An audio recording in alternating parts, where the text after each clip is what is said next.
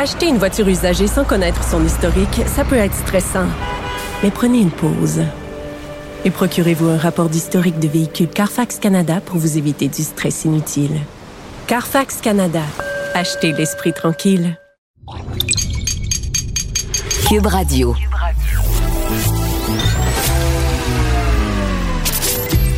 Caroline Saint-Hilaire. Caroline Saint-Hilaire. Un été pas comme les autres. Cube Radio. Cube Radio. That's one small step for man. One giant leap for mankind. Hippity hoppity, hippity hoppity, hippity hopping over hill. Et oui, ça se passait le 21 juillet, il y a 51 ans, le 21 juillet 1969, et les phrases, la phrase qu'on entendait, un petit pas pour l'homme, mais un grand pas pour l'humanité. C'était la première fois que des hommes ont marché sur la Lune.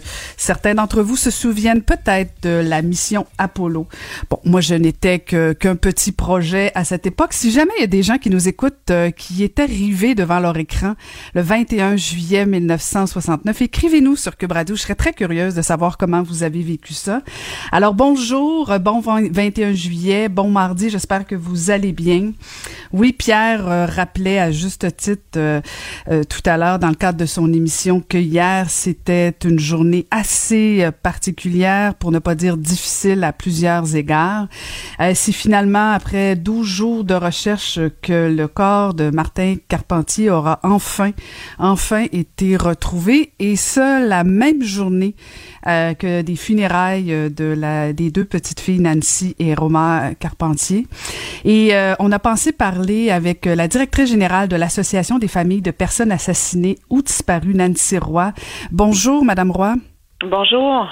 Merci de nous parler. En fait, juste pour le bénéfice de tous, là, je sais que vous êtes quand même très connu, mais qu'est-ce que fait exactement votre association?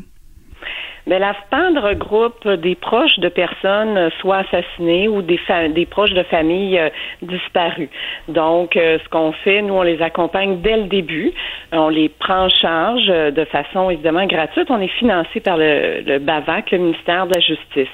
Alors, on les accompagne, on leur donne du soutien, on les réfère dans des ressources spécialisées en aide psychologique. On les suit durant le, les procédures judiciaires et jusqu'aux libérations conditionnelles. On les représente également euh, au niveau juridique quelquefois et même on essaie euh, de changer certaines lois ou certaines mesures pour euh, améliorer la vie de ces gens-là. Madame Roy, est-ce que selon vous, le fait qu'on ait retrouvé le corps de Martin Carpentier, c'est une bonne nouvelle pour la famille? Ben, écoutez, on peut le voir de deux façons. Hein. On peut dire, mon Dieu, on réussira pas à avoir tous les morceaux du casse-tête. Euh, oui, peut-être, mais l'autopsie va donner plusieurs réponses à la famille, à la mère. Euh, pourquoi, euh, comment c'est arrivé, dans quelles circonstances. Mais vous savez, traverser un processus judiciaire, s'il ne s'était pas enlevé la vie, cette mère-là aurait dû traverser le processus, qui souvent est deux ans, trois ans après le drame. Donc, reste attaché à ça. Ensuite vient les libérations conditionnelles c'est extrêmement pénible pour une famille. Donc, euh, le deuil se fait presque jamais. C'est toujours un combat euh, euh, perpétuel parce qu'on n'a plus tellement, avec les sentences bonbons qui se donnent, on n'a plus tellement le sentiment que justice a été rendue. Alors, pour moi, je pense que cette mère-là, ben, va ça va être extrêmement difficile, mais va traverser peut-être plus facilement un deuil par rapport à la perte de ses deux enfants.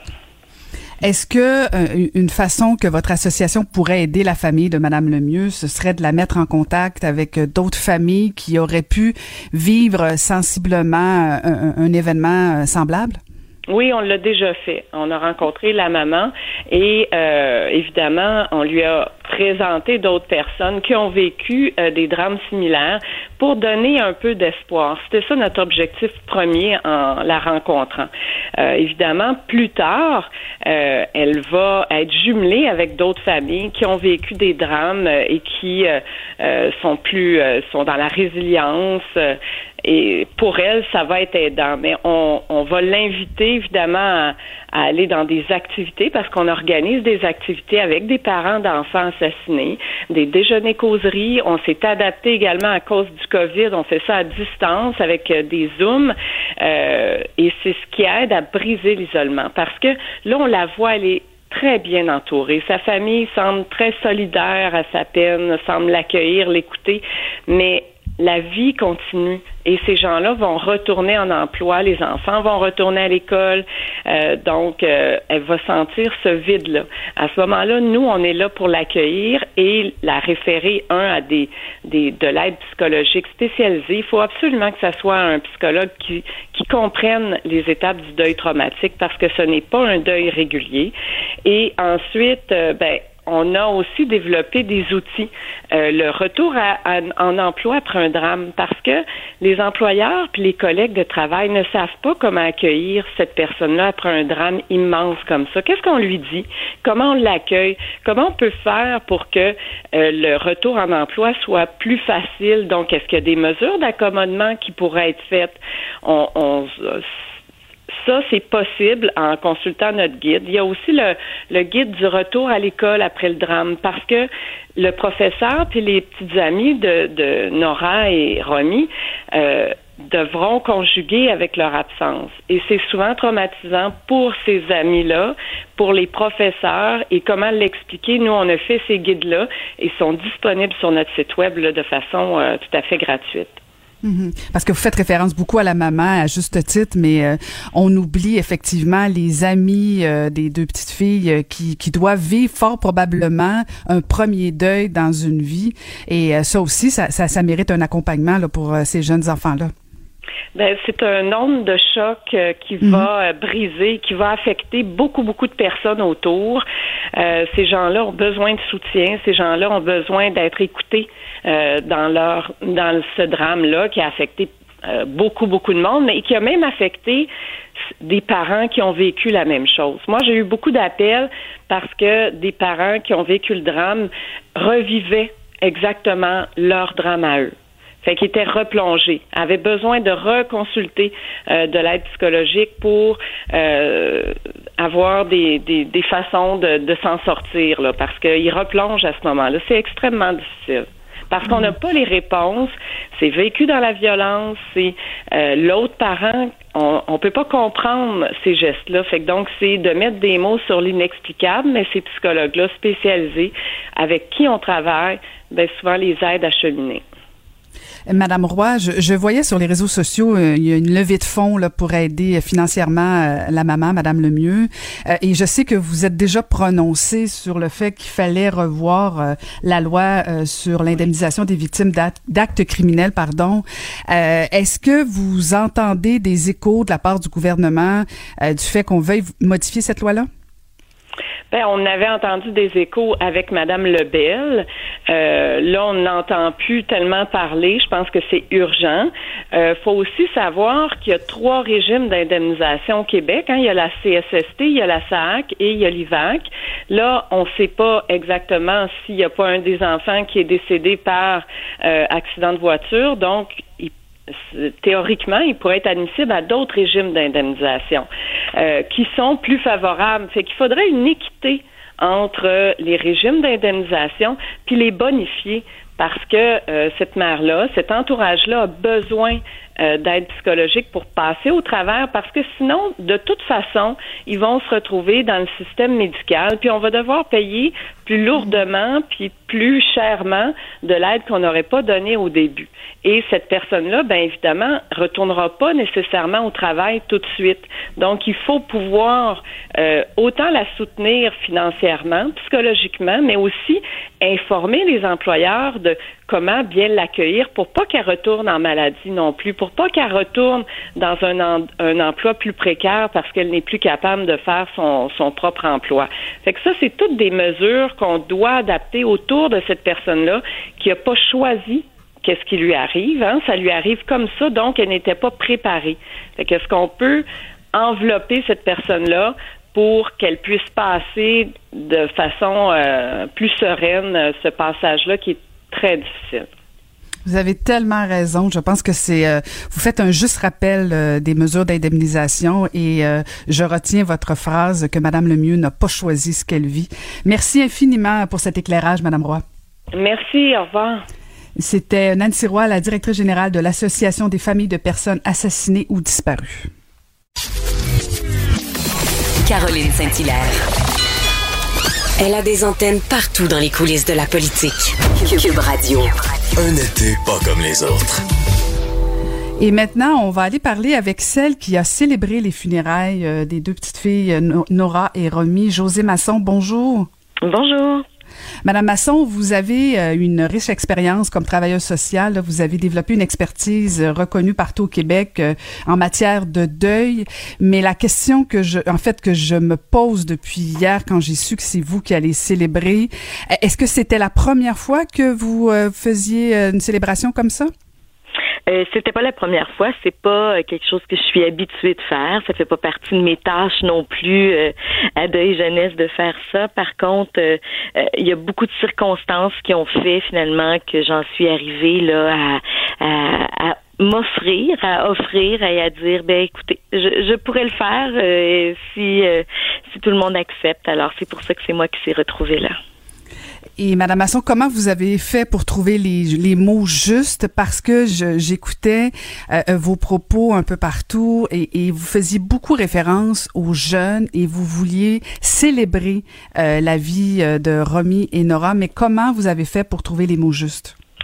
Euh, j'ai travaillé fort, hein. C'est pas, euh, c'est pas la veille que je l'ai fait, hein. Ce, ce texte-là, ça a été bâti avec euh, euh, beaucoup de rigueur. Je vous dirais que j'ai réfléchi. Je suis allée puiser dans mes 22 années d'expérience auprès des endeuillés ce qu'on me dit de ne jamais dire, ce qu'on dit. hein. Je suis allée là-dedans. Ensuite, je suis allée puiser dans la, avec la famille, leurs besoins, mais aussi j'ai appris à connaître qui, qui est Nora, qui est Romy, pour pouvoir bien le transmettre. Ensuite, j'ai bâti quelque chose comme une vague. Tu sais, euh, on a été dans leur univers avec des chansons euh, que vraiment euh, qui, qui en ont surpris quelques-uns. Puis après ça, je suis revenue en abordant le deuil, puis aussi comment on soutient les gens en deuil. Alors, je suis allée euh, vraiment de de, de mon expérience, mais aussi de mon cœur, je vous dirais.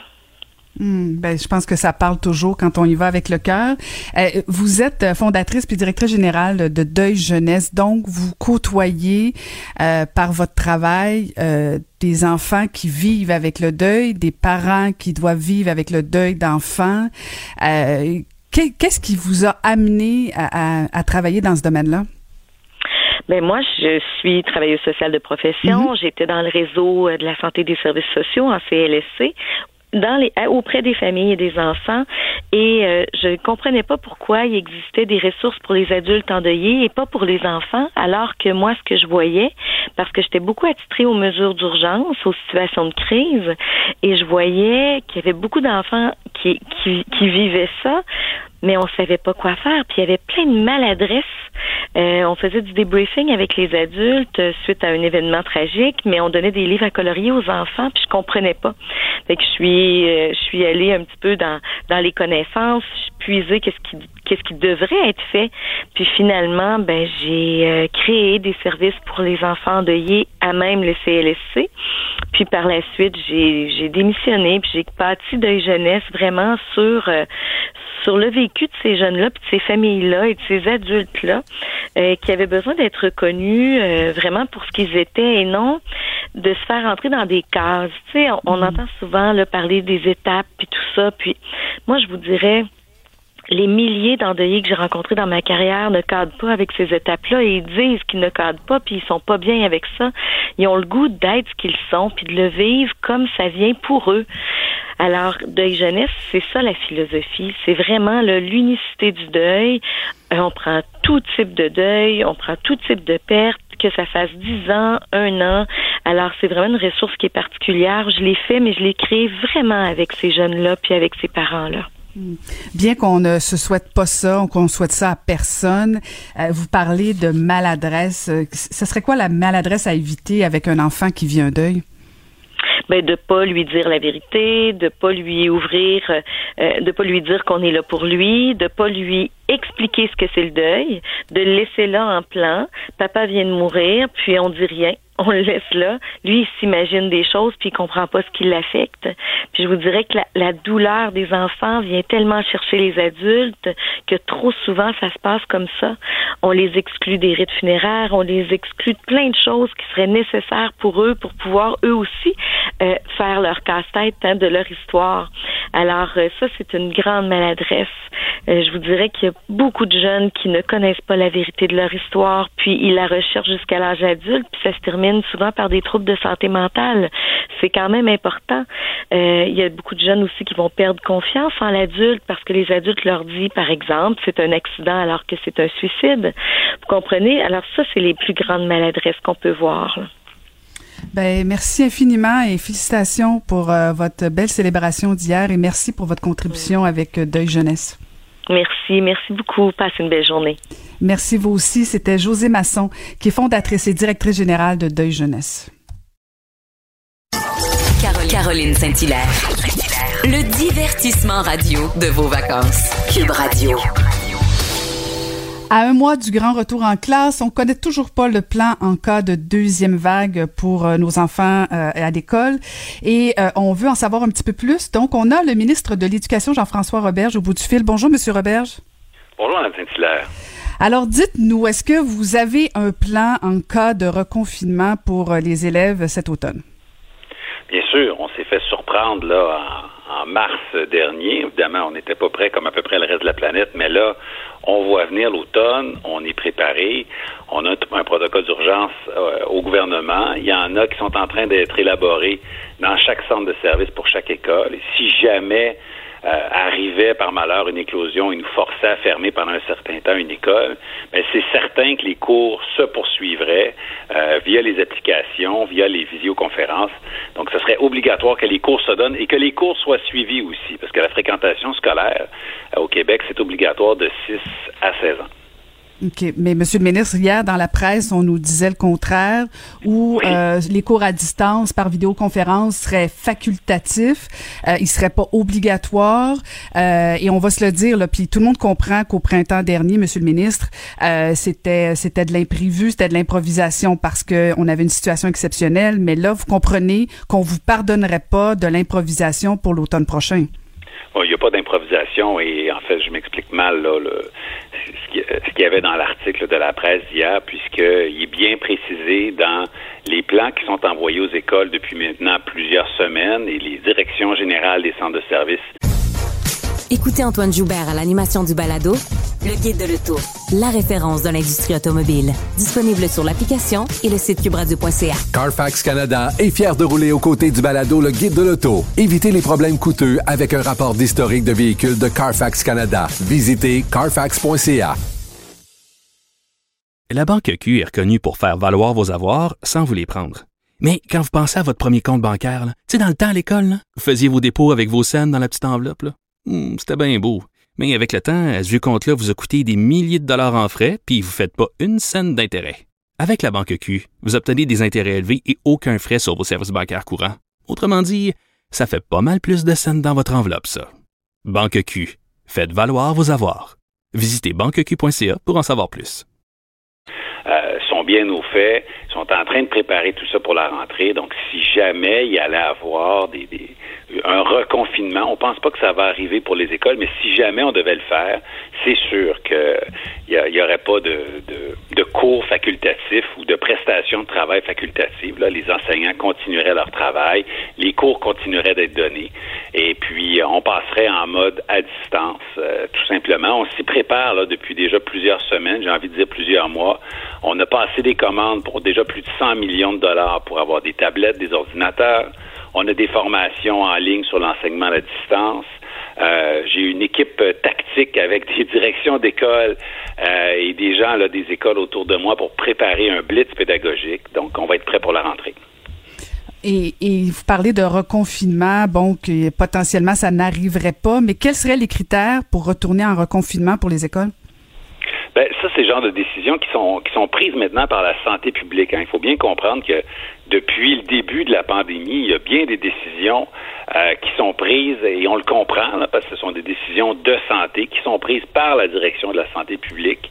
Donc, M. Horacio, M. Massé et toute, euh, toute leur équipe. Euh, si jamais il y avait une éclosion, supposons dans une classe, et qu'il fallait fermer pour un deux semaines cette classe-là, ben, c'est une décision qui serait prise par la direction de la santé publique. Ce pas des décisions politiques, ce sont des décisions de santé. Dans, la note, dans l'article en fait de la presse, on fait référence à une note interne du ministère de l'Éducation euh, où on parle que tout devrait être en place le 15 septembre. Or, corrigez-moi si je me trompe, mais la rentrée scolaire se passe avant le 15 septembre. En fait, les, euh, les centres de services scolaires ont jusqu'au 15 septembre pour faire parvenir leur protocole d'urgence au ministère. Donc, ils vont, euh, ils ont, ils les ont déjà commencés en juin. Ils les travaillent cet été. Ils vont être peaufinés avec le retour des équipes écoles, des enseignants, des orthophonistes, des orthopédagogues là, à la fin du mois d'août, parce que je pense que c'est important que les équipes euh, non seulement s'approprient ces protocoles d'urgence-là, mais participent aussi. Ce sont eux ensuite qui vont qui vont devoir donner les cours à distance euh, le cas échéant. Donc, je pense que c'est important d'impliquer les enseignants et toutes les équipes euh, dans la confection, la préparation de ces protocoles d'urgence-là. Mais la date butoir du 15 septembre, c'est pour l'envoi au ministère. Ça ne veut pas dire que vous commencez à travailler dessus le 15 septembre. Ça veut dire que c'est prêt avant, évidemment. Ouais, mais Monsieur le ministre, si si des écoles ou euh, des centres vous envoient leur protocole le 14 septembre, hypothèse que votre ministère le reçoit, on comprend, on comprend vous et moi que ça sera pas étudié le 15 ou le 16, donc ça va être retourné par la suite dans les écoles quelques semaines plus tard. Euh, mon inquiétude est tout le délai entourant le 15 septembre. Je, je pense que vous auriez pu prendre une date avant le début des classes, non?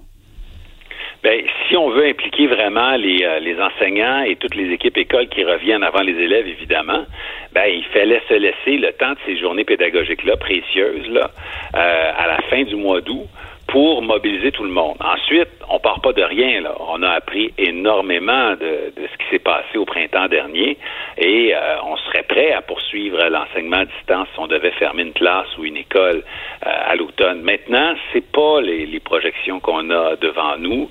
La situation est sous contrôle en ce moment. Les Québécois euh, sont, euh, sont mobilisés, je pense, pour combattre euh, le virus. Et on ne s'attend vraiment pas à ce qu'il y ait un reconfinement dès, dès la rentrée des classes. Est-ce que vous en avez déjà reçu des plans d'urgence, des protocoles de plans d'urgence?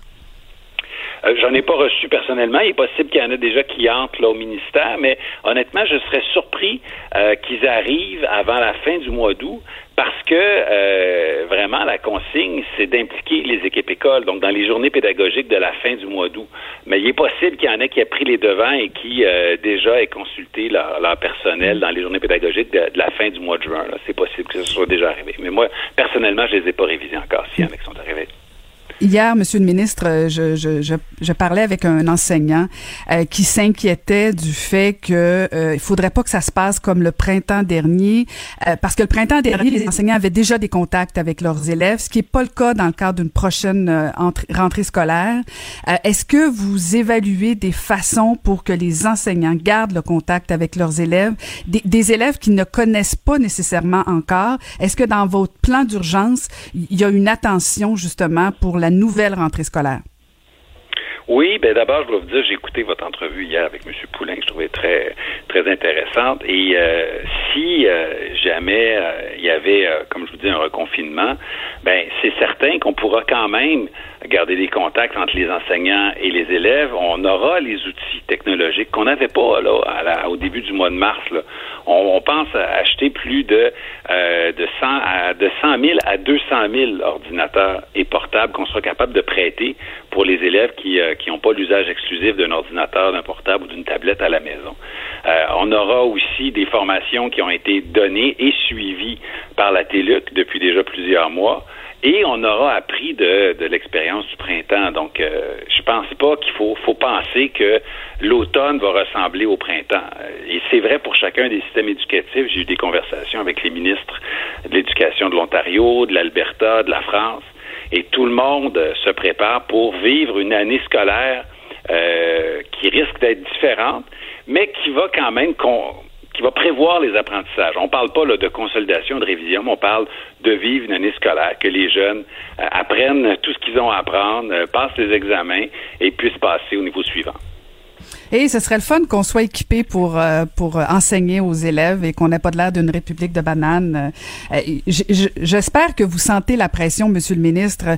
Euh, on, vous regarde, on vous surveille. Il y, a, beaucoup de, de, personnes qui misent sur la rentrée scolaire, sur l'importance de l'éducation. Alors j'espère que vous êtes conscient de la responsabilité sur vos épaules. Tout à fait. Et on est en, on est au moment d'un grand rattrapage. Il faut voir l'opportunité aussi dans cette euh, cette crise-là, parce que bon, il y avait évidemment des enseignants qui étaient plus d'avant-garde par rapport à la technopédagogie. Il y avait des écoles ou des centres de services qui s'étaient davantage procurés des tablettes. Là, il y a une espèce de mise à niveau du réseau scolaire québécois qui s'est fait en quelques mois. Euh, beaucoup de gens ont suivi des, beaucoup de formations. Euh, les tablettes, on les aura. Les ordinateurs portables, on les aura. Euh, on, a aussi fait une entente spéciale avec le réseau qui s'appelle Savoir Média pour diffuser à la télé et en ligne des capsules avec des contenus, ce qu'on n'avait pas non plus. Donc, ce sera disponible pour ceux qui pourraient en avoir besoin à l'automne. Donc, on sera équipé. Merci beaucoup, Monsieur le ministre. Merci. À la prochaine. Au revoir. À la prochaine. C'était Jean-François Roberge, le ministre de l'Éducation. Caroline Saint-Hilaire. Pas d'enveloppe brune, pas de lobbying. Juste la vraie bonne radio, dans les règles de l'art. Cube Radio. On va retrouver notre chroniqueur au Journal de Montréal, Joseph Facal. Bonjour, Joseph. Bonjour, Caroline. Comment vas-tu? Ben, ça va très bien. Toi, toujours au chalet? Euh, oui, mais j'ai changé de chalet. Je ah. suis maintenant chez des amis sur la côte nord, dans un charmant petit endroit qui s'appelle Baie-Trinité, et je regarde monter et descendre la marée, les mouettes, les goélands. Voilà. Grosse journée, grosse journée. et on va revenir sur ta chronique euh, d'aujourd'hui, Joseph, euh, sur le fait que tu parles de justice, de violence et de prudence dans tout le dossier des dénonciations d'agressions sexuelles. Écoute, je, vais être bien honnête avec toi. J'ai longuement hésité à aborder la question parce que c'est un sujet difficile, délicat, et je me disais, hey, toi, Facal, qu'est-ce que tu as à dire là-dessus? Mais en même temps, tu vois, euh, je serais un petit peu gêné de rester silencieux euh, sur cette question, surtout au moment où Isabelle Bray, la conjointe euh, du premier ministre, dit Hey, vous, les hommes, vous avez à dire là-dessus? Et donc, je me suis lancé, mais j'insiste, hein, avec une extrême modestie, sans prétendre parler au nom de quiconque d'autre que moi-même, et je ne peux évidemment pas me mettre à la place d'une femme, et j'ai pas non plus d'expertise légale pointue, mais j'ai simplement voulu essayer de faire la part des choses dans mon esprit très, très, très embrouillé sur cette question, je l'avoue. Ben, tu fais quand même une nomenclature euh, de, de, certains faits. Tu poses la question, tu y réponds toujours selon ta perspective, je pense, euh, tu l'as bien dit. Mais en même temps, euh, tu dis les choses très clairement. Quand tu fais allusion au fait que, bon, François Legault, parce que moi, c'est ça qui m'a dérangé le plus dans tout ça, c'est quand le premier ministre du Québec dit que oui, il encourage les femmes victimes de violences sexuelles à dénoncer leur agresseur tout le monde est d'accord. Ce qui manque, je pense, à son à, ce fait-là dont, dont, tu fais allusion dans ta chronique ce matin, c'est qu'il a aussi dit que c'était une bonne idée de le faire sur les réseaux sociaux. Et moi, je trouve que là, c'est là où, personnellement, tout le débat dérape.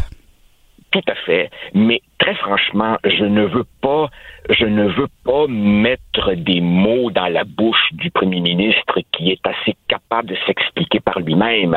Mais moi, je refuse de croire, tu vois, que euh, François Legault soit tout d'un coup contre l'état de droit et encourage des dénonciations anonymes, sans détail, via les réseaux sociaux. Et si c'est ça qu'il a voulu dire, je suis convaincu que dans son fort intérieur, euh, il est parfaitement conscient que c'est pas comme ça que ça doit se passer. Mais en même temps, en même temps, Caroline, bien au-delà de, de François Legault, je comprends, je comprends qu'il y a des choses trop longtemps refoulées qui doivent être dites. Alors, il faut que ça sorte, oui. Faut-il dénoncer, oui. Comme ça, non. Et c'est là que j'essaie de trouver une espèce de voie de passage. Est-ce que notre société est dans le déni depuis très longtemps? Oui. Est-ce qu'il y a des, rapports à repenser entre les hommes et les femmes? Assurément. Euh, est-ce qu'il y a des abus de pouvoir? Est-ce qu'il y a une soif de domination? Euh, est-ce que j'ai vu, par exemple, euh, tiens, dans, le milieu de l'enseignement, euh, des gens abuser de positions d'autorité ou voir des choses dont tu as envie de te dire, hey, bonhomme, fais attention, là, wow, tu ça, assurément. Mais est-ce que ça, ça suppose qu'il faille jeter par-dessus bord nos règles de droit? Non.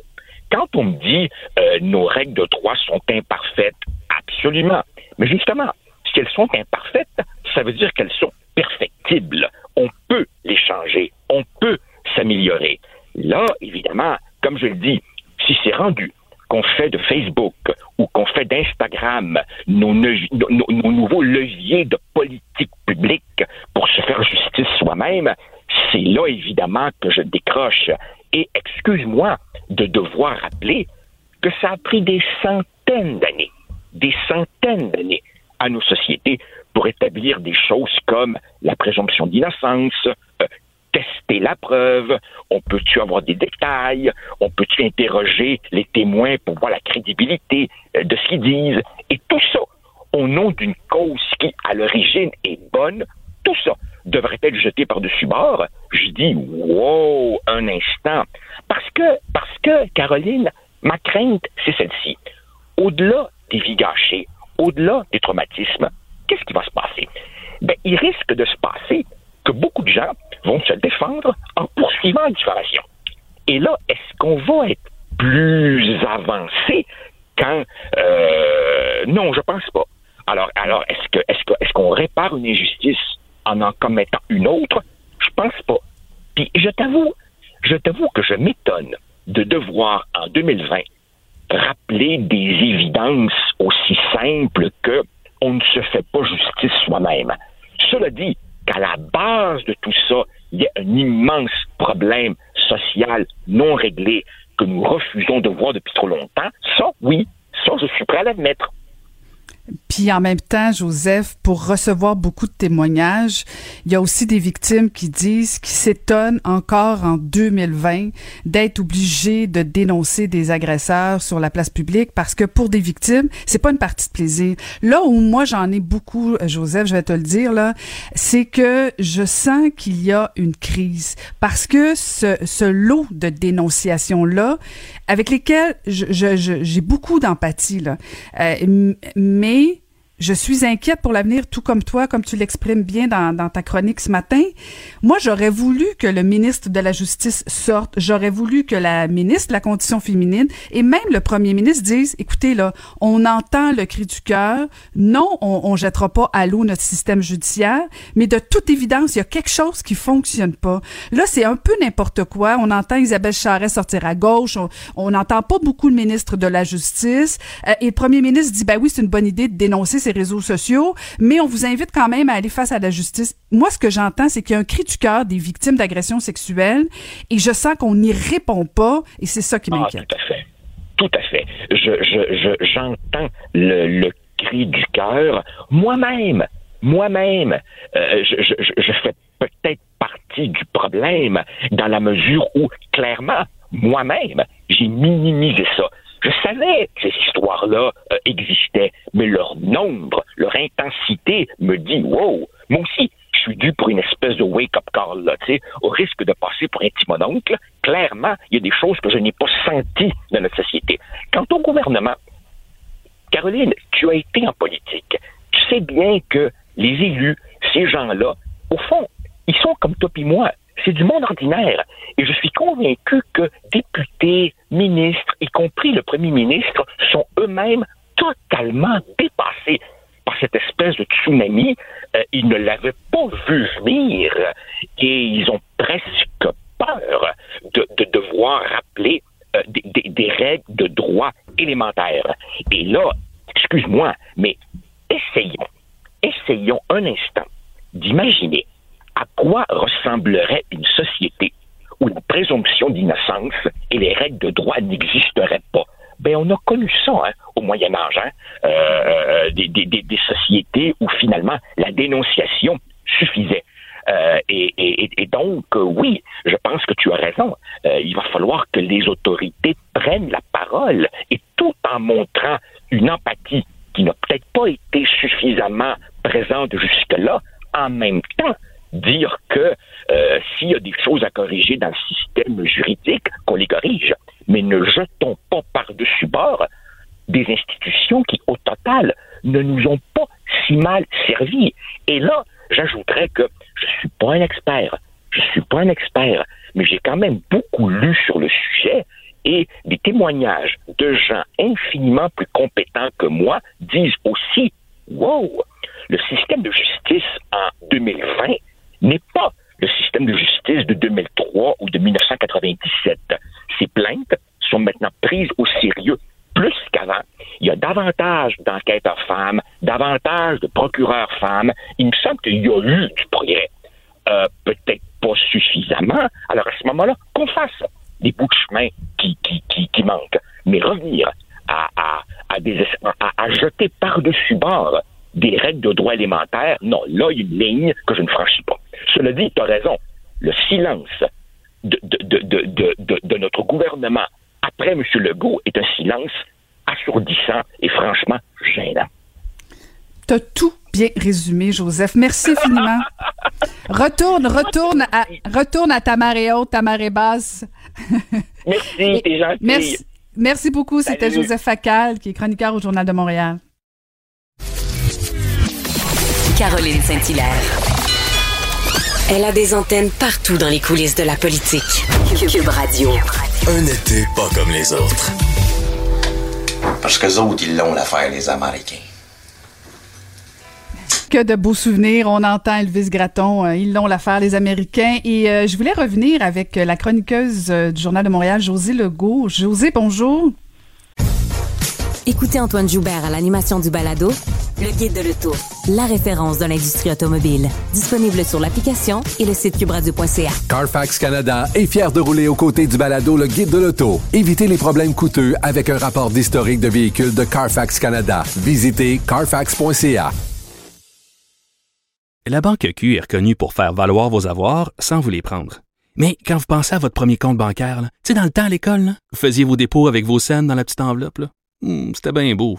Mais avec le temps, ce vieux compte-là vous a coûté des milliers de dollars en frais, puis vous ne faites pas une scène d'intérêt. Avec la banque Q, vous obtenez des intérêts élevés et aucun frais sur vos services bancaires courants. Autrement dit, ça fait pas mal plus de scènes dans votre enveloppe, ça. Banque Q, faites valoir vos avoirs. Visitez banqueq.ca pour en savoir plus. Bonjour Caroline.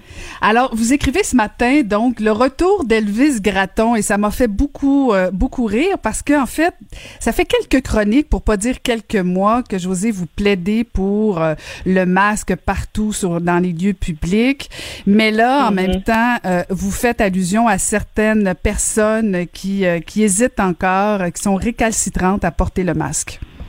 Mhm. Oui, mais c'est-à-dire qu'il y a, je, je parle pas des gens qui ne peuvent pas porter le masque pour des raisons médicales, là, mhm. évidemment, ou pour un handicap ou quoi que ce soit, là, mais je parle de ces, je pourrais, je pourrais presque les appeler les, les guérilleros du, ou du maquis anti-masque, là. Euh, évidemment, euh, ce qui a provoqué ça, c'est la fameuse vidéo là euh, du de, de l'homme au Tim Horton euh, qui était filmé par sa propre conjointe et qui a tout fait, euh, de toute évidence, euh, pour refuser d'obtempérer à ce que les policiers lui demandaient, c'est-à-dire soit de porter le masque ou de quitter les lieux. Les policiers, tout le monde a vu la vidéo, étaient d'une patience et d'une politesse exemplaire. Et évidemment, s'en est suivi là une échafourée, il a refusé, etc. Sa conjointe criait pendant ce temps-là pour un masque, tabac. Euh, et, euh, et, évidemment, réveillez-vous le monde et puis regardez où on en est rendu, etc. Bon. Euh, et d'après ce qu'on a sait, ce serait la conjointe aussi qui aurait par hasard envoyé la vidéo aux médias. Euh, donc, évidemment, c'était setup, comme on dit en, en bon anglais. Et c'est un comportement de... J'ai cherché, une image et c'est un de mes voisins qui me l'a donné. On parlait de ça sur le trottoir. Et il m'a dit, mais ma pauvre fille, c'est le retour d'Elvis Gratton Euh, et je, et ben oui, c'est ça. C'est Elvis Gratton. Hein? C'est Elvis Gratton euh, dans, dans, dans tous ses euh, dans tous ses pires travers, dont celui parce qu'on sait très bien qu'il y a un lien entre euh, le mouvement anti-masque au Québec. Je sais qu'il est minoritaire, mais il, fait quand même beaucoup de bruit. Euh, et évidemment, euh, toute la frange trumpienne aux États-Unis qui voit dans ce virus-là un immense complot ou un virus qui n'existe tout simplement pas. Hein? C'est un des deux. et qui donc s'oppose aussi à ce qu'on on réduise leur liberté individuelle en les obligeant à porter un masque dans certaines occasions. Et évidemment, Elvis Gratton était un grand fan, non pas des Américains, mais des Américains, comme il le disait. Hein, ils l'ont su l'affaire Think Big. Euh, et euh, je trouvais que mon voisin avait tout à fait raison. là. Euh, et, une fois qu'on a trouvé ça drôle, c'est ça qui nous amène à un fond plus sérieux. C'est-à-dire qu'il y a un, côté primaire, évidemment, dans les comportements, grossiers, impolis, mais aussi euh, idéologique et dangereux en termes de santé publique. Euh, alors là, on n'est plus juste dans un débat d'idées. En fait, on n'est même pas dans un débat d'idées. On est dans un débat entre des gens qui veulent protéger la santé des autres et ceux, qui, ne, qui refusent de la protéger en portant tout simplement un masque quelques minutes ou quelques heures par jour quand ils vont faire leurs courses ou, euh, ou quoi que ce soit d'autre. Euh, et, euh, et il y a une grossièreté aussi dans l'approche. Et je le dis parce que moi-même, comme beaucoup d'autres gens, euh, on a été confrontés à des gens comme ça, pas aussi extrêmes que, que le gars de Tim Horton, mais euh, dans, dans moi, depuis le mois de mars, je ne vais qu'à un seul endroit masqué depuis le mois de mars, c'est l'épicerie. Euh, et, euh, et j'ai été confrontée à des gens comme ça. Et souvent, pas toujours, mais on doit le dire que souvent ce sont des hommes mais pas seulement des hommes, euh, et qui sont euh, c'est une espèce de machisme aussi là-dedans. Mathieu Côté en parle ce matin dans sa chronique, euh, il met le doigt sur quelque chose euh, là-dessus. Euh, et, et, vraiment là, qui nous confrontent, qui s'en viennent vers nous, qui nous parlent en plein visage, qui nous collent. Euh, là, c'est presque, là, on est presque plus dans l'Elvis Gratton, on est dans le pire encore qu'Elvis Gratton. On est dans, des gens qui sont dangereux pour la santé des autres. Alors, c'est assez, un sujet assez sérieux. Euh, finalement, derrière quelque chose qui a l'air un, peu drôle, parce qu'évidemment, le personnage d'Elvis Gratton était un, un, personnage de comédie, mais qui avait aussi un propos très social de Pierre Falardeau, euh, le créateur d'Elvis Gratton, évidemment, derrière, derrière ça. Mhm. Mais en fait, c'est ça, c'est l'allusion à Elvis Gratton euh, qui était qui était sympathique. Mais mais vous faites référence, José, au fait que bon, euh, c'est souvent des colons. Moi, je pense qu'il y en a deux types de, de gens qui sont réfractaires au port du masque. T'as ceux mhm. qui qui suivent la tendance américaine, qui créent, bon, comme vous l'écrivez dans votre chronique, liberté, puis bon, euh, c'est du gros n'importe quoi, on va se le dire comme ça. Mhm. Mais t'en as une autre type de de de de, de, de citoyens qui eux en en compte l'imposition du, port du masque. Euh, et, je trouve que c'est deux nuances importantes. Euh, puis je, je, reviens pas sur, euh, l'idée d'imposer le masque, mais, mais il y a cette discussion-là qui est difficile d'avoir avec ceux qui c'est pas tous des cons là José ceux qui ah, parlent non non non non moi, je, moi je parle d'une catégorie très spécifique c'est ça exact c'est ça mais mais ces cons là vous les dénoncez puis je pense que vous faites bien de le faire.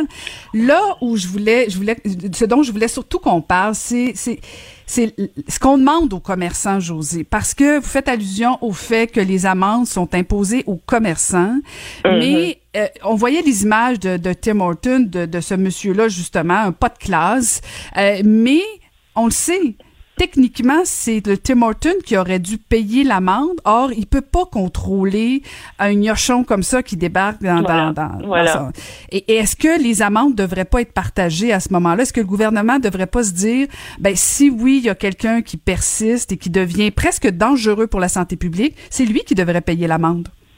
Ben, c'est ce que j'avance dans ma chronique. Euh, lorsque je dis c'est normal que les commerçants soient responsables d'appliquer la règle euh, entre leurs murs, euh, mais je dis que mais qu'ils paient pour les résistants, ça c'est injuste. donc c'est aux personnes qui ont ce comportement-là dangereux pour la santé des autres parce qu'on est en pandémie mondiale, on est face à un virus extrêmement contagieux qui n'est pas qu'une petite grippe.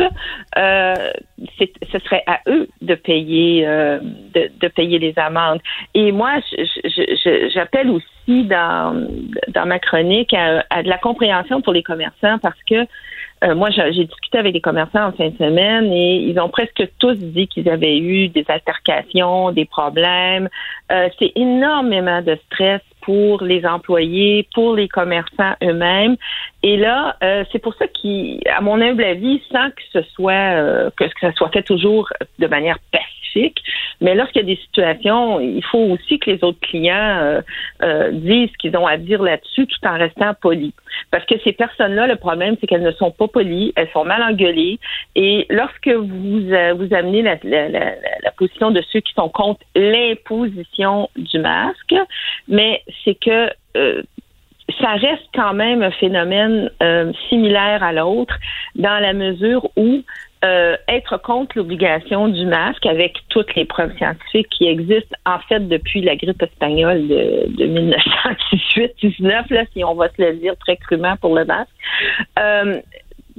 refuserait cette obligation-là. C'est un, c'est un geste de solidarité qui est tellement euh, anodin dans les faits quand on y pense. Et là, ça demande quelques minutes de réflexion, bien entendu. C'est pas le fun de porter le masque, c'est pas confortable, euh, mais si ça peut sauver des vies, euh, si ça peut sauver euh, aussi d'envoyer des gens aux soins intensifs à être intubés et à attraper la COVID et de vivre pendant peut-être des années avec des séquelles graves, sans nécessairement en mourir. Ben, et on sait que c'est même pas un si. On sait que c'est vrai. Moi, depuis le début de cette crise-là, j'ai lu euh, nombre d'études scientifiques, pas des opinions, euh, pas des euh, pas des feelings, pas des sentiments, mais des, mais des études scientifiques.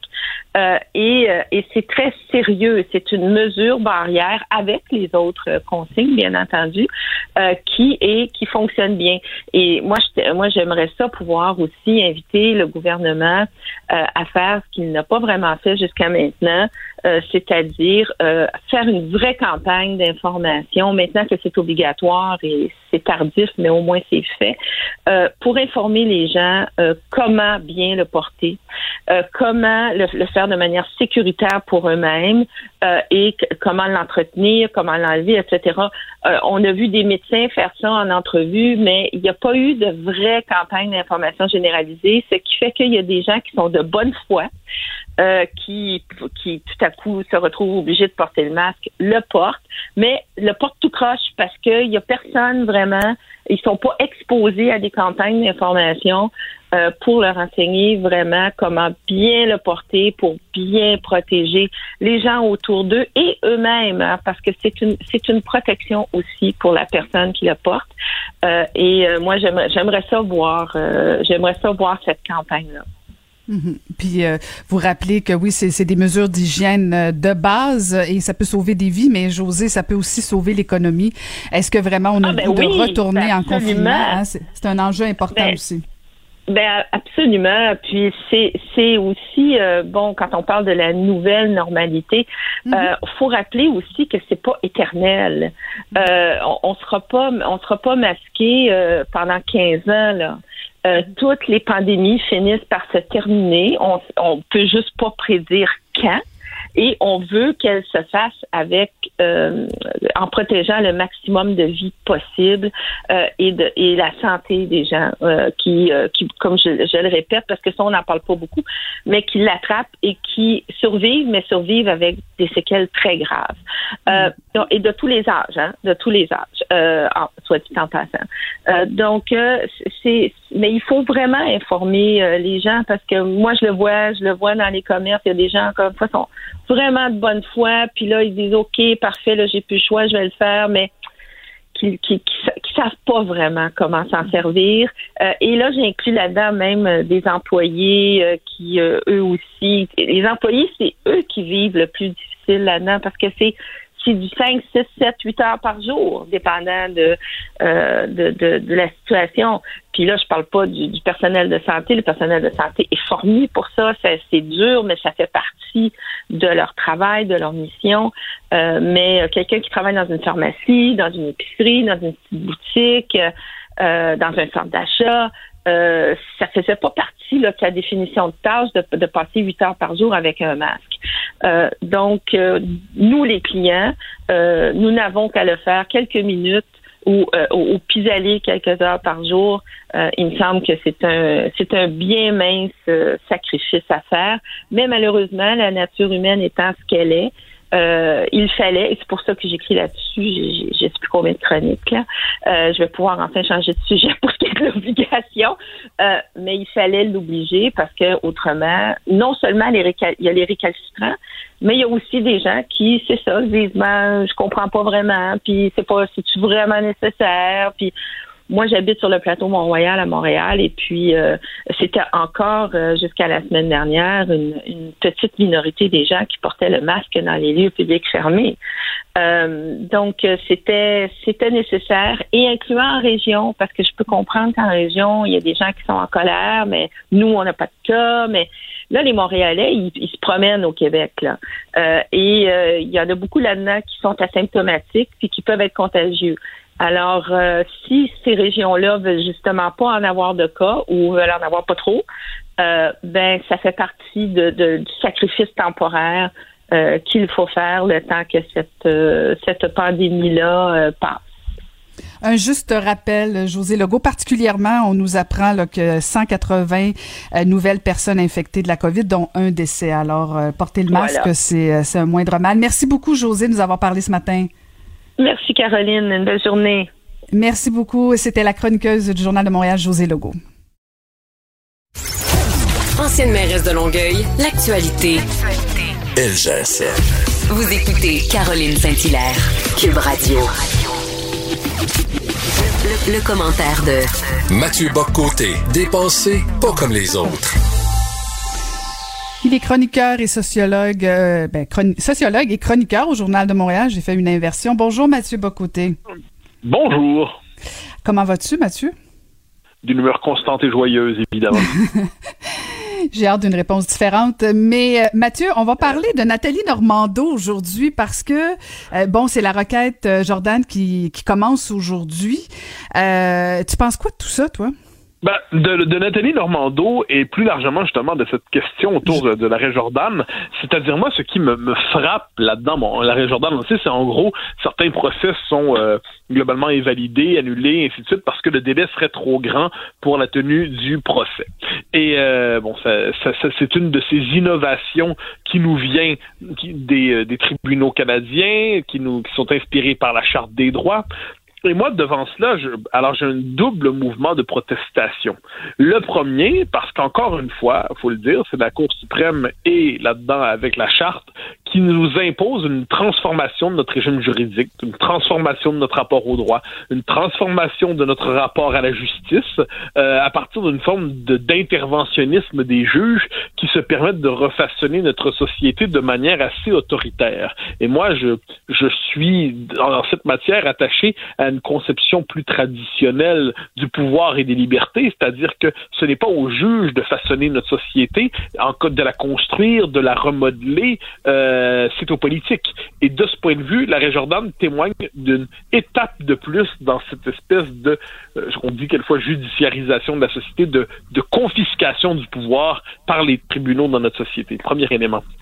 Le deuxième élément, je trouve que c'est une espèce d'aubaine de chance offerte à bien des gens qui sont en délicatesse, pour le dire poliment, avec le droit, qui sont en délicatesse avec la loi, et euh, qui misent désormais sur cette question d'une euh, faille, euh, ou tout le moins d'une procédure trop longue, pour chercher à se dérober euh, à la loi, se dérober au système de justice, se dérober, autrement dit, aux conséquences de leurs actes.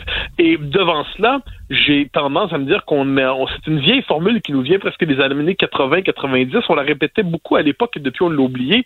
On disait que globalement, cette charte-là, euh, la charte des droits était moins au service des individus qu'elle n'était au service de ceux qui savaient manipuler les droits, qui savaient manipuler le droit euh, pour se soustraire finalement à la loi. Euh, et je pense qu'on est dans une situation comme celle-là. Euh, ce, ce, ne sont pas les victimes, ce ne sont pas les, euh, les personnes Écoutez Antoine Joubert à l'animation du balado Le Guide de l'Auto, la référence de l'industrie automobile. Disponible sur l'application et le site cubradio.ca. Carfax Canada est fier de rouler aux côtés du balado Le Guide de l'Auto. Évitez les problèmes coûteux avec un rapport d'historique de véhicules de Carfax Canada. Visitez carfax.ca. La Banque Q est reconnue pour faire valoir vos avoirs sans vous les prendre. Mais quand vous pensez à votre premier compte bancaire, tu sais, dans le temps à l'école, là, vous faisiez vos dépôts avec vos scènes dans la petite enveloppe. là. Hmm, C'était bien beau. Mais avec le temps, ce vieux compte-là vous a coûté des milliers de dollars en frais, puis vous ne faites pas une scène d'intérêt.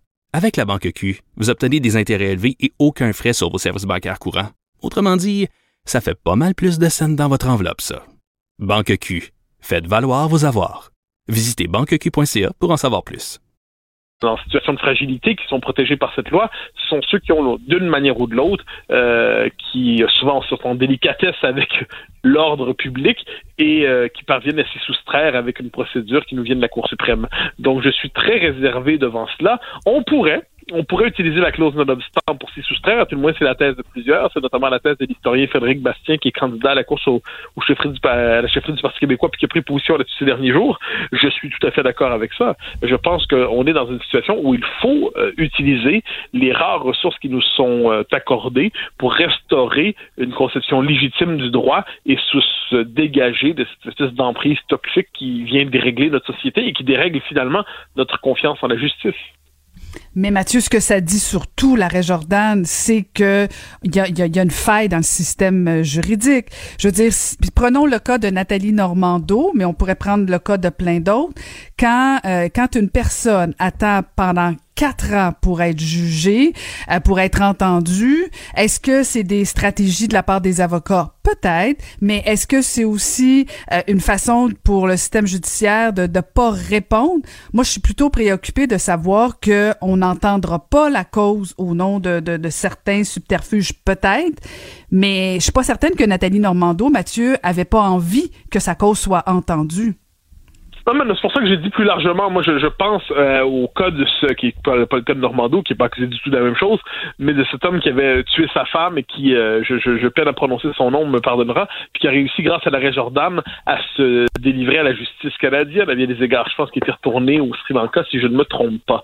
Euh, mais oui, évidemment que c'est un problème que les, les, procès prennent trop de temps. Ça, ça va de soi. La, la pesanteur, la lourdeur, la lenteur bureaucratique de notre société, qu'il s'agisse du, du système de justice mais plus largement de l'ensemble des appareils publics, ça c'est un fait qui mérite d'être euh, au cœur de, la réforme de l'État. C'est-à-dire le, le, le, fait que l'État, quand la justice prend trop de temps à être rendue, elle, euh, il y a quelque chose d'insensé aussi dans ce, dans ces délais. Mais la réponse à ça, c'est pas euh, l'abolition, la, fin des procédures, donc c'est comme ça. C'est simplement l'investissement des ressources nécessaires pour être capable d'accélérer la machine. Ça, ça veut dire une meilleure allocation des ressources. Mais ça ne peut pas être, dans ce cas-là, euh, l'oubli, l'abolition des, des, des, charges des, du procès, en fait, parce que les ressources suffisantes n'étaient pas là pour faire un procès dans les, dans les temps requis. Euh, je pense que c'est confondre deux ordres de problèmes, finalement. Mais, euh, mais encore, une fois, j'y reviens. C'est-à-dire qu'il y a un principe de base qui, tu as commis, tu, on, on, te reproche un crime, eh bien, à tout le moins, faut, faut, passer devant les tribunaux. Il y a quand même des limites à ce que des, arguments de procédure soient utilisés d'une manière ou de l'autre pour se dérober finalement à la loi. Je parle pas de Nathalie Normando en ce nécessairement en ce moment. Je dis plus largement, c'est le dispositif qui est mis en place par cette euh, par cette la, qui transforme notre culture juridique encore une fois. Ben oui, mais Mathieu, tu dis toi-même que ça existe depuis quoi? Les années 80, l'arrêt Jordan. Comment se fait-il non, que... Non, pas, la, non, pas l'arrêt Jordan. Non, la, la, les effets de la Charte des droits. Les effets okay. de la Charte des droits qui ont transformé notre rapport aux droits. OK. Mais l'arrêt Jordan, ça n'existe pas depuis hier. Et comment se fait-il que tout le monde sait que c'est lent, le système, que ça roule pas? Bon, que ce soit le cas de Nathalie Normando, n'importe quel autre cas, euh, que tu sois une victime qui poursuive puis que les délais sont longs, que tu sois la personne poursuivie puis que les délais sont longs, il me semble que ça devrait devenir une priorité de dire, ben non, on, va donner les ressources euh, avant de penser même euh, à cette idée de, de loi de non-obstant, de, de, de non-obstant, on peut-tu trouver des façons d'avoir des ressources? On peut trouver des façons que les causes soient entendues plutôt euh, que, que d'aller vers cette solution-là? Il me semble qu'il y aurait une façon facile, non? Il y a quelque chose que je comprends facile. pas. Pourquoi c'est... Ben, c'est un manque de ressources, Mathieu. Ben, ben, le, manque de ressources. Si, c'était si facile, je crois qu'on aurait trouvé la solution. C'est toujours ça le problème. Mais tu parles de manque de ressources. C'est quoi le problème? Pourquoi les causes sont si longues à être entendues? C'est ce qui ressort manifestement quand on dit c'est le, le, manque de ressources, le fait que le système est obstrué, il est surchargé. Donc parfait, ça c'est un problème. Donc il y a des, une réforme à faire pour permettre que les procès soient tenus dans un temps raisonnable. C'est une chose. Mais euh, c'est un autre problème que de dire ah ben puisqu'il n'est pas tenu dans un temps que l'on juge raisonnable, il ne sera pas tenu finalement.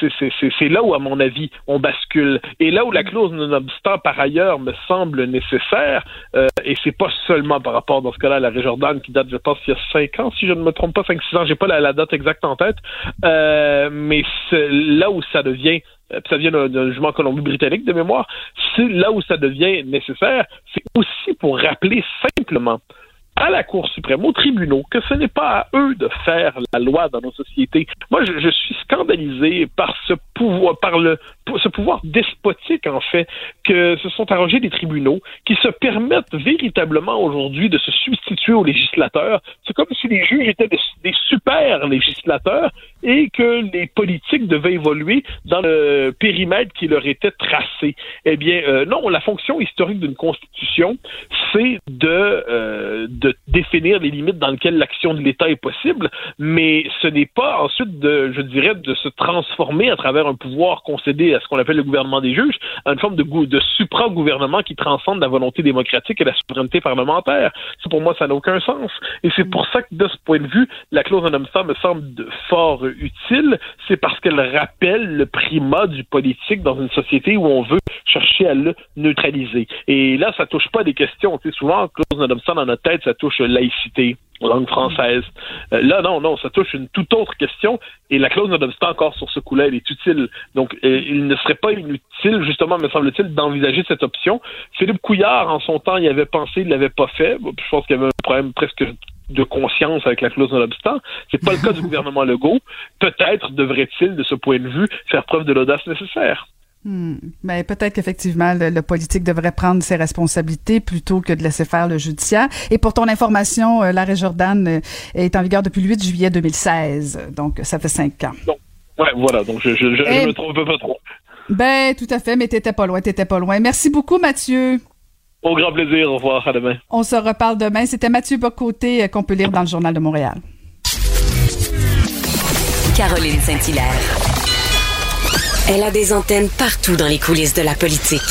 Cube Radio. Un été pas comme les autres. Thérapie de couple. Pourquoi est-ce que tu ne le fais pas maintenant? Thérapie de couple. Ah, je pense que ma vie est dure. Passer de Mathieu Bocoté à Macacoto, j'ai payé, je, je, vais payer cher. Bonjour, euh, Macacoto. Bonjour, Madame Saint-Hilaire. C'est la pénitence pour l'éternité. Je savais que tu allais dire ça. Donc, euh, Maca est un homme anciennement politique. Ben oui, tu as déjà fait de la politique. Et maintenant chroniqueur au Journal de Montréal et euh, à temps perdu, mon mari. à temps perdu, oui, c'est beau. Je, je, te retiens, là. oui, oui, je sais.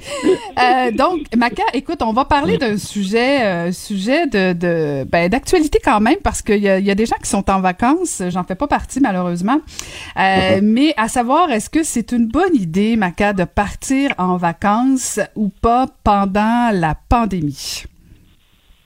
Ben, écoute, euh, non, nombreux euh, sont celles de ceux qui considèrent que nous sommes aujourd'hui dans la pré-crise. Et ce qui m'intrigue euh, profondément, nous sommes en réalité dans une période post-confinement, pas post-Covid. L'ennemi est encore là, cet ennemi invisible il est encore là, il, circule toujours.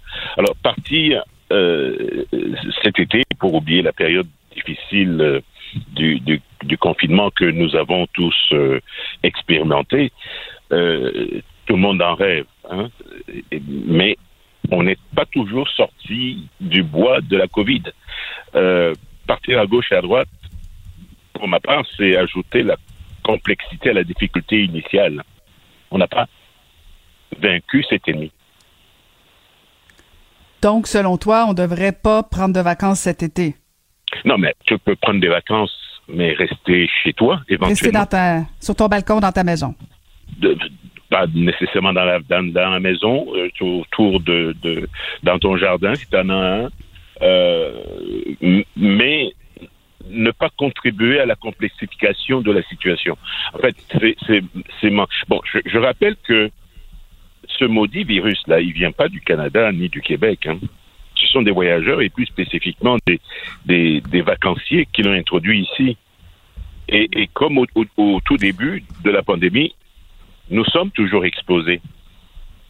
Hein?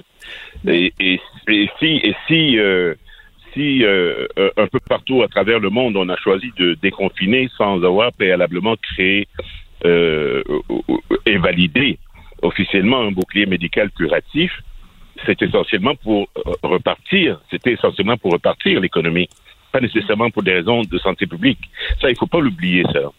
Mais exactement, tu touches à quelque chose, Maca, parce que une des raisons pour laquelle on a déconfiné, c'était un pour la santé mentale des gens parce qu'on peut pas rester euh, confiné, isolé pendant très très longtemps. Et deuxièmement, pour la situation, une raison économique. Et là, moi, je suis plutôt inquiète de savoir que on empêcherait les gens de se promener. Déjà qu'on restreint le périmètre en disant, ben on reste au Québec, on peut pas voyager vraiment à l'étranger, on peut, ben, peut-être un peu au Canada, mais bon, on, on reste essentiellement chez nous, dans notre région ou au Québec.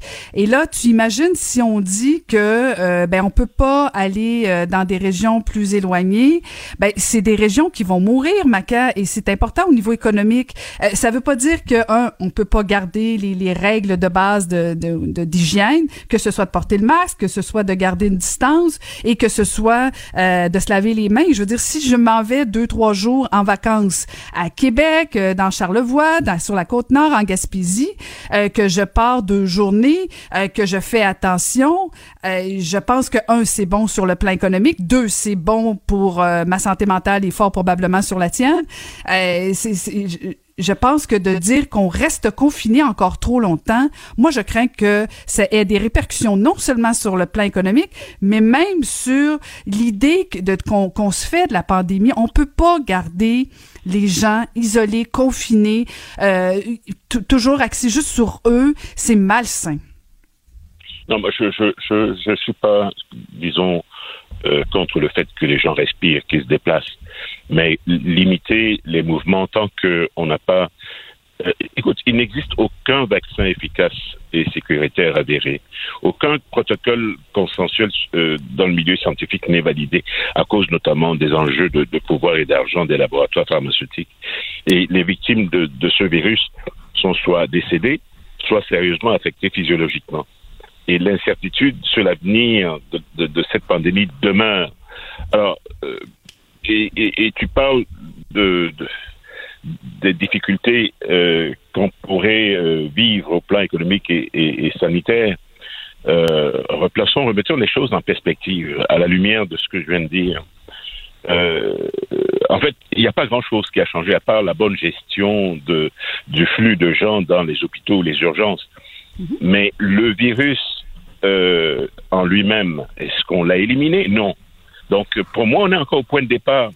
Si au début, on nous disait faites attention, bougez pas, lavez-vous les mains, euh, tenez-vous à, à, distance euh, euh, de deux mètres euh, les uns des autres, et tout ça, est-ce que dans la réalité d'aujourd'hui, là, hein, on, on, sort souvent faire l'épicerie, tu vois beaucoup de gens respecter ne serait-ce que la distanciation physique?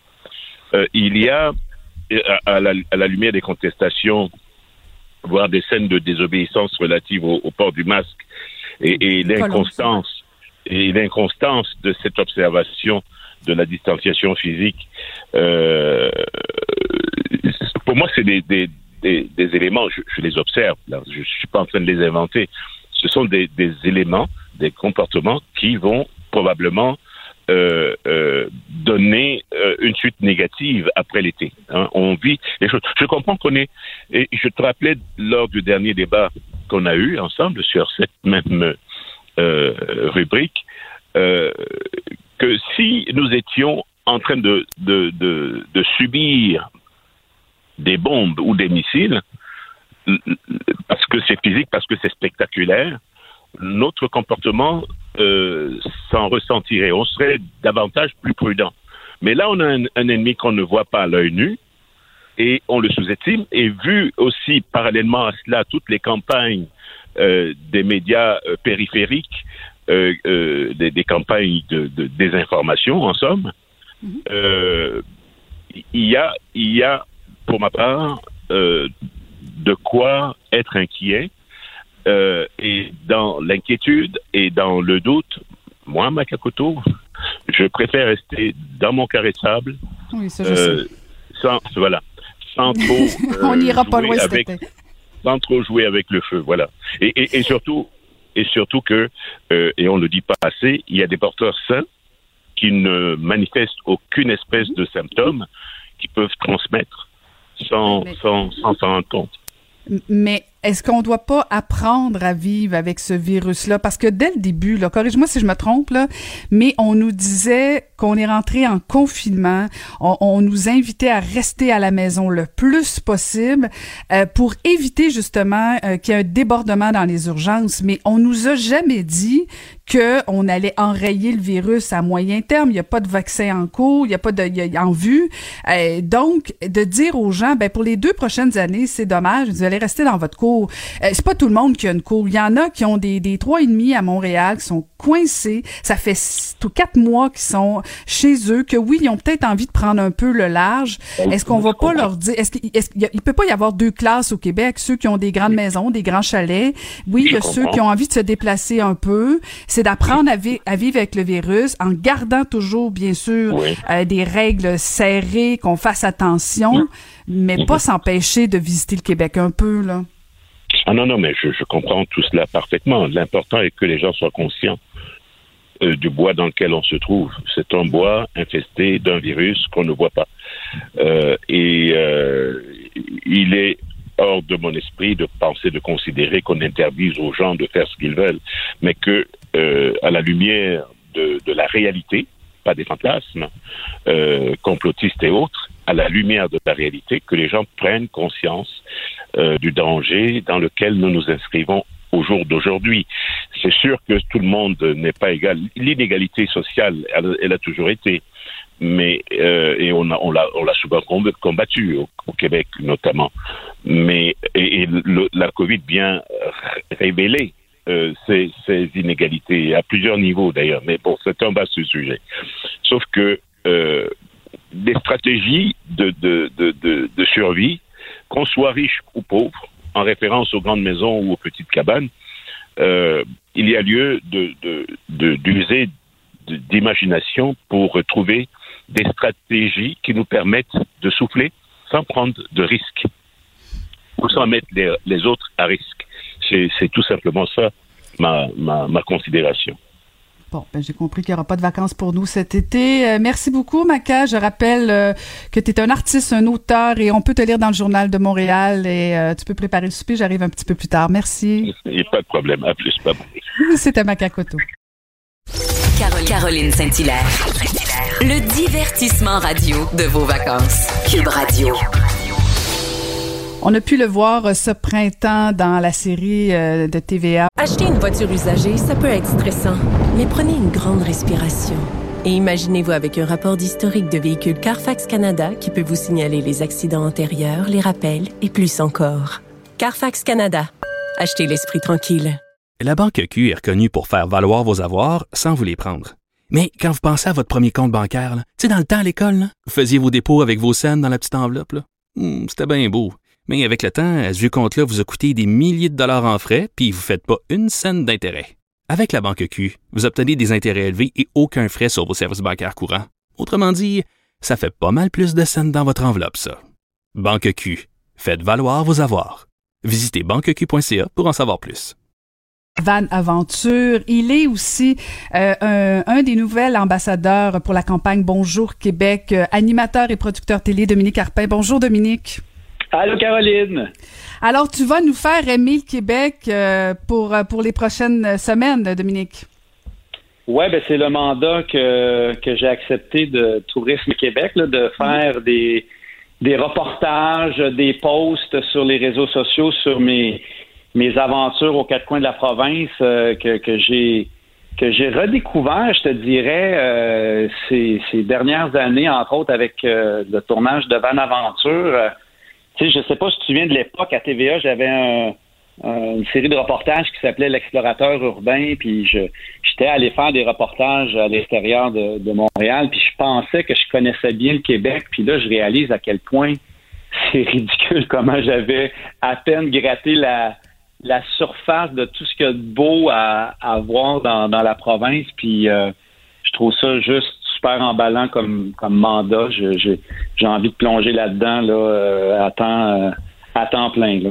Ben je comprends. Puis euh, je lisais ton post euh, sur euh, Facebook justement. Tu faisais référence au tournage de Van Aventure. Bon, t'as as sillonné le Québec, t'as as vu plein de choses, mais que que t'avais l'impression d'être resté en surface. Et là, le mandat qu'on te confie à Bonjour Québec, dans le fond, c'est une belle opportunité de un de de, de rappeler ce que t'as vu, mais ce que nous on n'a peut-être pas vu, parce qu'on le sait, Dominique. Hein, on voyage à l'étranger. Ben, en fait, dans l'ancien temps, on faisait ça, voyager à l'étranger.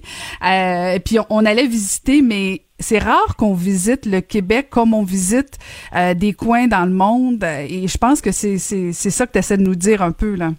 Oui, ben on a une espèce de préjugé par rapport à ce que le Québec a à offrir. on a l'impression que parce que c'est à côté de chez nous que que c'est moins beau que dans un autre pays, alors qu'on fait même pas l'effort d'aller euh, prendre la petite route euh, secondaire qui, qui, elle, nous offre des, des paysages puis des, des panoramas qu'on soupçonnait même pas avoir dans, dans notre coin. Tu sais, je, je, te donne un exemple. Euh, avant l'aventure, il y a deux semaines, on est allé tourner dans les îles de Sorel, ok, en canot. Moi, j'habite, en fait, j'ai grandi à Saint-Ours, qui est un petit village à 15 minutes de cet endroit-là. Puis Christy, j'étais jamais allé. J'étais jamais allé dans les îles de Sorel parce que je sais pas, plus jeune, je me disais, bah, une affaire de, de d'amateurs de, d'oiseaux, puis tu sais, ça me ça m'attirait pas. Puis, j'ai, écoute, j'ai passé une journée là-bas, puis j'en revenais pas à quel point c'était, c'était magnifique. Puis, ben c'est ça, tu sais, on fait pas cet effort-là de découvrir ce qu'il y a autour de nous, puis on passe à côté d'affaires euh, exceptionnelles. On se paye un billet 5000 pièces pour aller, euh, je sais pas moi, dans un autre pays, s'émerveiller sur tant de beauté, alors qu'on en a, euh, on en a autour de nous. Fait que c'est un peu ça l'idée derrière ce, contrat que j'ai accepté, moi, j'ai envie de redonner le goût aux gens de visiter le Québec puis d'aller à la rencontre des autres. Puis, ben, ça tombe bien, ben, c'est une drôle de façon de le dire, mais avec ce qu'on vit actuellement, ben, c'est à notre à, notre portée. Puis là, on n'a pas le choix que de, si on a envie de, voyager ces jours-ci, ben, on n'a pas le choix de le faire au Québec. Fait que mm-hmm. les gens là ont soif de savoir c'est où les beaux spots où aller. Puis c'est ce que moi j'ai l'intention de faire. Ben, alors, c'est quel serait le beau spot? Admettons que j'ai deux, trois ah. journées devant moi, Dominique. Là, t'en as vu une coupe, là. Là, j'arrive, Caroline, j'arrive de la Côte-Nord, là, et je suis tombé sur le cul. J'ai tellement trouvé ça beau, la Côte-Nord. Tu sais, moi, j'avais encore une fois plein de préjugés. Je me disais, ah, la Côte-Nord, c'est juste des épinettes, puis euh, du sapin, puis des, des mouches euh, grosses comme des chats, là. Mais euh, écoute, il y a des plages à perte de vue, il y a des kilomètres et des kilomètres de plages. C'est pour ceux qui ont des animaux de compagnie. Moi, j'ai un chien, puis ça fait partie de, mes critères quand je choisis une, destination. Est-ce que les chiens sont les bienvenus? mon chien là, a capoté là-bas, je l'ai a couru sur euh, sur euh, sur des plages, pas de laisse. tu sais, les. Fait que oui, la, la, côte nord, c'est un coin fantastique. Euh, un coin moins, moins loin, euh, peut-être pour les, gens qui, nous écoutent dans la région de Montréal, la région de Port-Neuf, c'est quoi, peut-être une heure et demie, deux heures de Montréal, 45 minutes de, de Québec. Il y a des coins exceptionnels là-dedans. Si tu veux faire de l'escalade, de la randonnée, euh, du vélo de montagne à la vallée du Bras du Nord, c'est un, un, un, parc régional qui est, qui est exceptionnel avec des, des panoramas surprenants. Écoute, je, je, je pourrais t'en parler pendant des heures. Il y a, l'Estrie aussi que, que j'affectionne particulièrement. Je sais que toi aussi, tu aimes beaucoup ce coin-là. Euh, mais tu sais, il y a des coins fantastiques. On se fait des high-fives d'une montagne à l'autre. oui. ben, tu sais, il y a Harford qui, qui, est comme mon terrain de jeu. C'est comme ma cour arrière. Euh, fait que Harford, c'est une montagne euh, magnifique. Mais tu sais, je suis allé à Mégantic euh, dernièrement en tournage toujours, puis je j'en revenais pas à quel point c'est c'est beau. Le, si vous cherchez entre autres une randonnée, le mont Gosford euh, dans la région de Mégantic, qui est le plus haut sommet euh, au sud du Québec, on voyait jusqu'au mont Washington au sommet. Là. C'est c'est plein d'affaires comme ça que, qui sont magnifiques euh, à visiter au Québec. De toute évidence, euh, bonjour Québec, Tourisme Québec a bien fait, a, bien choisi son ambassadeur. mais, mais, Dominique, je veux qu'on revienne aussi parce que bon, euh, les gens le savent là, tu es un coureur, un marathonien, un ultra marathonien même parce que le 30 juin dernier, tu as fait 50 kilomètres, c'est ça?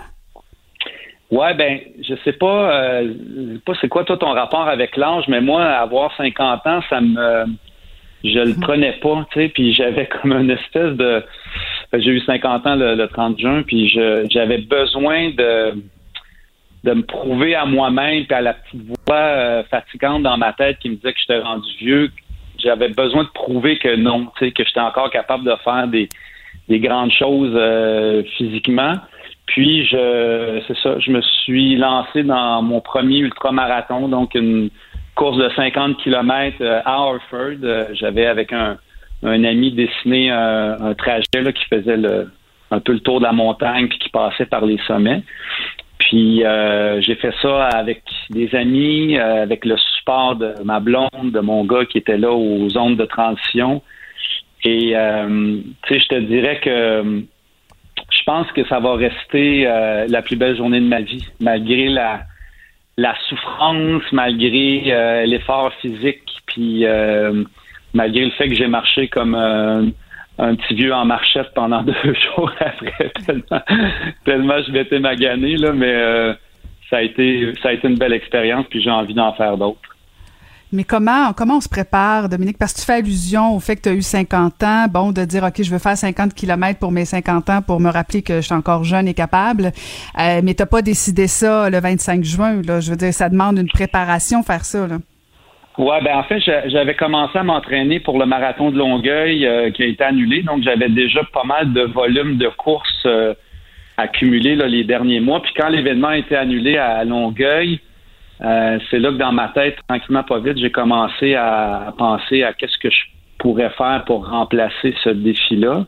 Puis euh, l'idée du 50 km pour mes 50 ans euh, a surgi pendant que je courais justement à Harford. Je fais quand même, il me semble que ça pourrait être une ça pourrait être une bonne forme de, de une bonne façon de passer à travers ce, que je voyais comme une épreuve. Puis, euh, écoute, je, me suis entraîné euh, sans relâche pendant des semaines et, des semaines. J'ai allé chercher les services d'un d'un coach de course à pied. Euh, j'ai tout revu mon ma nutrition. j'ai coupé l'alcool au complet. J'ai perdu 10 livres. Écoute, c'est fou l'effort que j'ai mis là-dedans. Parce que je voulais être sûr que j'allais j'allais me rendre au bout avec le sourire. Puis ça a été, euh, c'est ça, ça a été un entraînement pas facile, mais euh, faut que tu souffres pendant l'entraînement pour apprécier euh, la course le jour venu. Et euh, c'est toujours une folie que, que je, je, ne comprends pas, que j'admire énormément parce que me rendre à 50 km. Ben écoute, euh, ça sera pas pour mes 50 ans parce que c'est fait.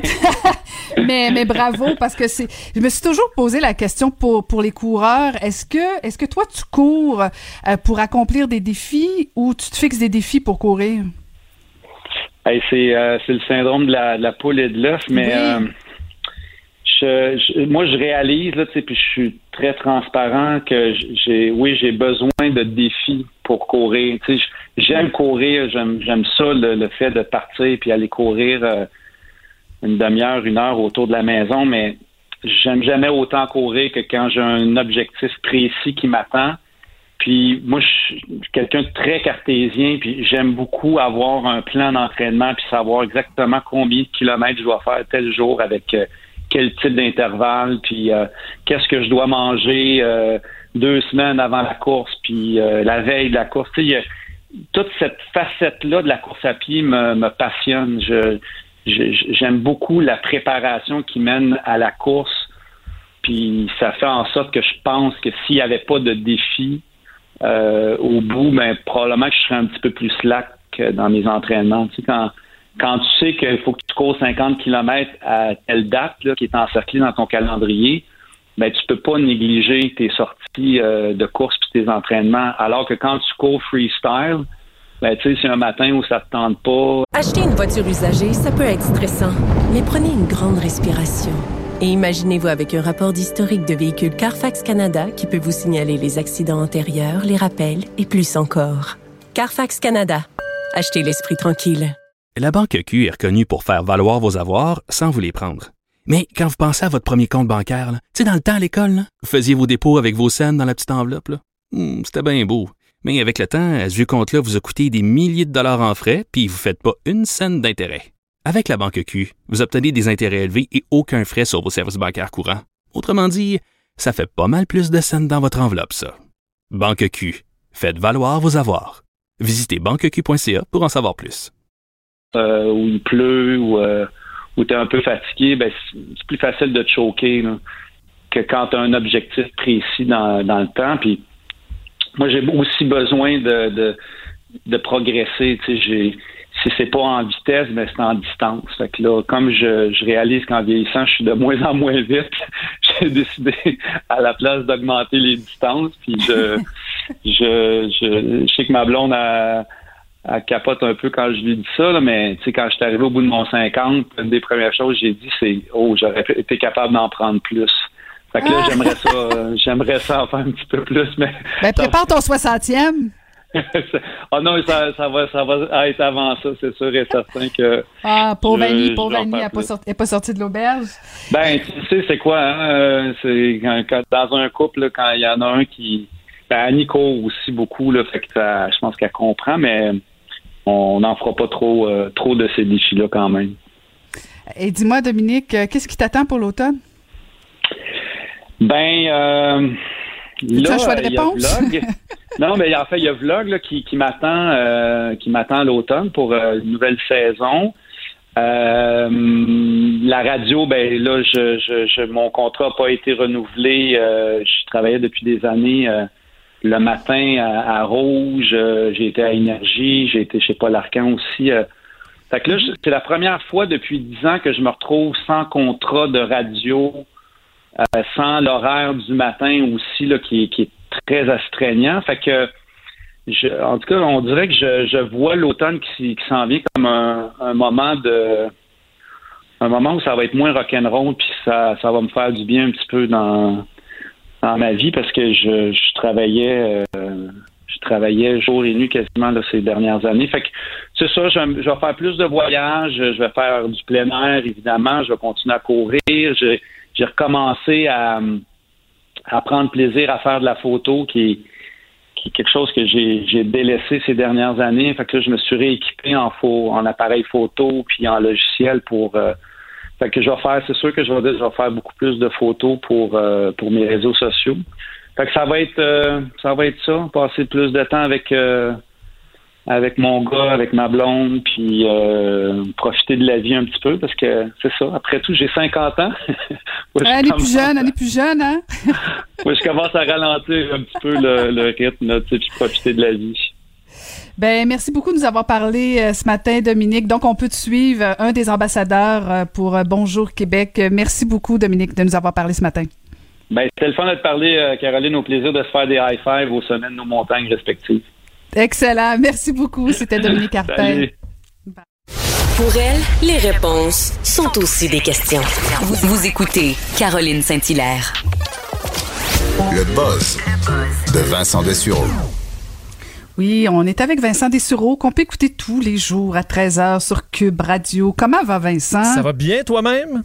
Ben oui, ça va bien. Là, j'ai comme le goût d'aller faire Offord. Je pense que c'est ça mon plan d'après-midi. Ben écoute, c'est une journée parfaite parce que beaucoup moins humide, euh, c'est beau, c'est ensoleillé. Et honnêtement, c'est la journée. Ah, Écoute, ils viennent me donner le goût, là. Je pense que ça y est. Mais, mais, mais bon, sinon, on parle, on parle de COVID avec toi. Oui, un mot sur... euh, et, et ça fait quand même plusieurs euh, semaines maintenant que, que et, euh, je je me questionne, et c'est plusieurs ben, des scientifiques aussi, euh, entre autres sur ce qui se passe en Floride, mais ce qui se passe dans plusieurs pays où on voit une baisse du taux de mortalité de la COVID-19. Pas parce qu'il y a moins de cas, mais parce qu'il y a juste moins de morts. Alors, le taux de mortalité est moindre et on ne sait pas trop pourquoi. On se demandait est-ce qu'il y a une nouvelle souche qui est moins virulente? Est-ce que c'est tout simplement le système hospitalier qui est beaucoup mieux outillé qu'il l'était, qui déborde pas et qui est capable de traiter les patients? Et euh, une étude qui, est, euh, qui fait grand bruit en Angleterre euh, aujourd'hui et qui a causé des réactions politiques, c'est le Collège King de Londres qui a analysé près de 7000 patients qui ont été admis dans des hôpitaux en Angleterre, mais aussi en Croatie, en Espagne, en Italie, en Finlande, dans plusieurs pays, également à la Chine. et l'ont, bon, sont allés le taux de mortalité à travers les derniers mois pour remarquer qu'il semble y avoir une courbe directe entre le taux de mortalité et la chaleur ambiante, donc vraiment la température à l'extérieur. On sait, on en parle souvent que la grippe, c'est davantage l'hiver que l'été. Bon, on se dit, bon, euh, euh, l'air plus sec, les gens sont à l'intérieur, alors ça explique un peu ça. Mais là, c'est vraiment sur le taux de mortalité. C'est là qu'on se l'explique un peu moins.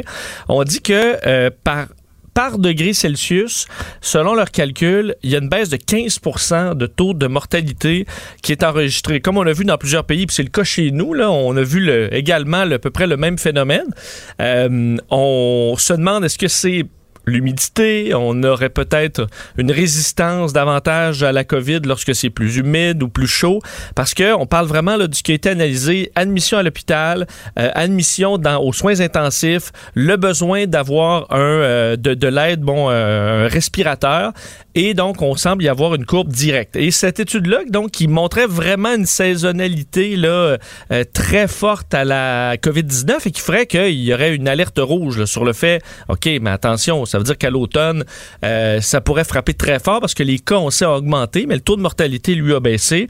Et là, il y a eu des, effets même politiques aujourd'hui. Euh, certains scientifiques demandent la prudence face à cette étude-là, disant que c'est loin de se confirmer. On voit une courbe, mais tu sais, une courbe, ça peut être dû à plein de choses.